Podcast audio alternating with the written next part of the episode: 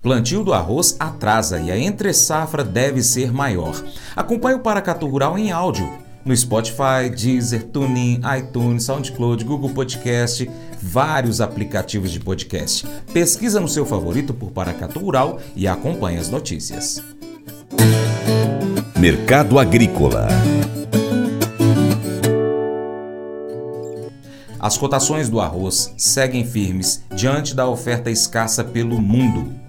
Aqui no Brasil, no entanto, a preocupação fica por conta do plantio da próxima safra, que se encontra em atraso em virtude das fortes chuvas, especialmente no sul do país. Com isso, o período de entre-safra pode ser maior que o esperado e criar dificuldades para as indústrias e o varejo promoverem a reposição dos seus estoques. O consultor Vlamir Brandalize comenta esse cenário e também ressalta a situação do arroz argentino. Por lá, a estimativa é de queda de 10 mil hectares na área plantada, em meio à dificuldade dos produtores em encontrar insumos para o desenvolvimento das lavouras. Com relação ao mercado do arroz, mercado do arroz temos um mercado firme na Ásia, mercado subindo nessa semana, mercado em alta na Tailândia, no Vietnã, colheita americana 91% colhido na reta final, falta pouco arroz americano para ser colhido, a média 93, Arkansas, o, o Rio Grande do Sul dos americanos do arroz, que é o maior produtor com 96 colhido na reta final, vai sobrando um pouco de arroz ali na Califórnia, que está atrasado nesse ano com 60% colhido frente à média 84.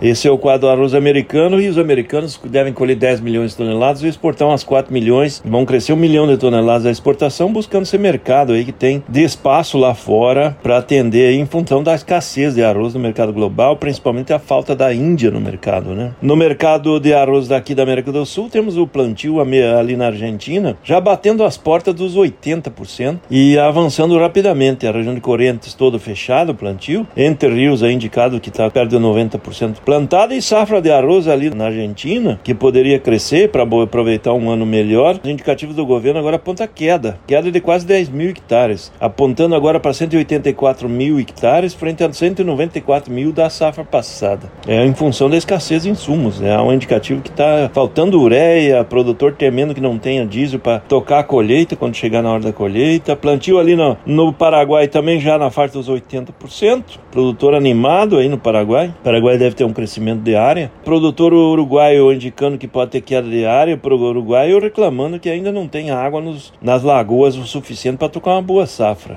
Enquanto isso, no Brasil, plantio complicado por causa do excesso de chuvas e aí atrasado o plantio. No, no momento aí, talvez 50% da safra plantada, deveria estar já perto de 65% plantado. Safra vai evoluindo num ritmo lento aí de plantio por causa do clima nesse ano. E o mercado vai se mantendo firme, né? A semana vai fechando aí com arroz de 105 a 115 reais no mercado gaúcho, de 140 a 155 por arroz 60 quilos nos estados centrais e norte e nordeste e escasso. O mercado segue firme, indústria arroz aí puxando os valores do fardo. Fardo vai de 130 a 180 reais da indústria para o varejo. No varejo, as promoções de marcas comerciais na faixa de 20 reais. Marcas normais aí de 24 a 35 reais. As marcas nobres já acima de 30 reais nas gôndolas e puxando. Não tem muito arroz e a safra, como está atrasada, vai alongar entre safra. A indústria queimar estoque aí vai ficar sem arroz aí na virada do ano, no começo de 2024. É uma corrida de venda vendas aí, mesmo sendo uma semana de feriadão que vem pela frente.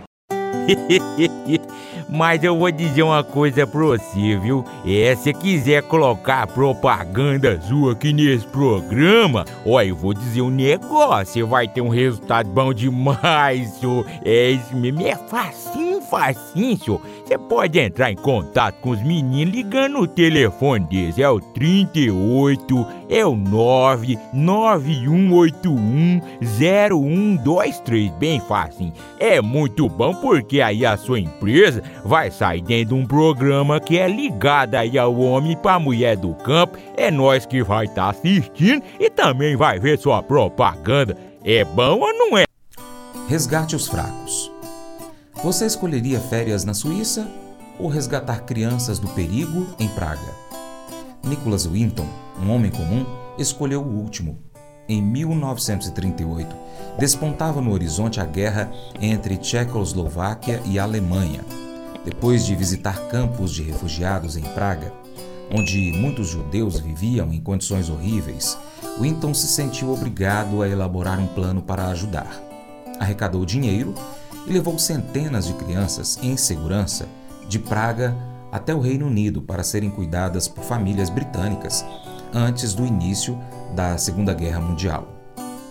Suas ações exemplificaram o Salmo 82: defendam os direitos do oprimido e do desamparado.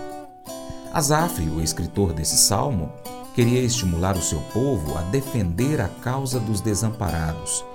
Livrem o pobre e o necessitado, libertem-nos das garras dos perversos.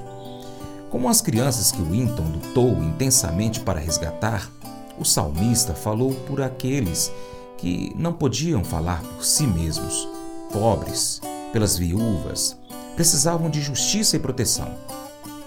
Hoje vemos pessoas necessitadas devido a guerras, tempestades e outras dificuldades diversas. Embora não possamos resolver todos os problemas, em espírito de oração, podemos descobrir o que podemos fazer para ajudar nas situações que Deus traz à nossa vida. Esse devocional faz parte do plano de estudos Amor ao Próximo do aplicativo bíblia.com. Até o próximo encontro. Deus te abençoe. Tchau, tchau.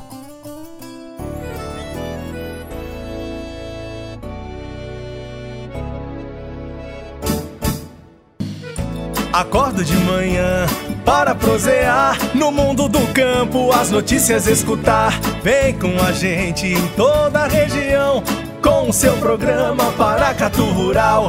Tem notícias, informação e o mais importante, sua participação. Programa Paracatu Rural. Programa Paracatu Rural.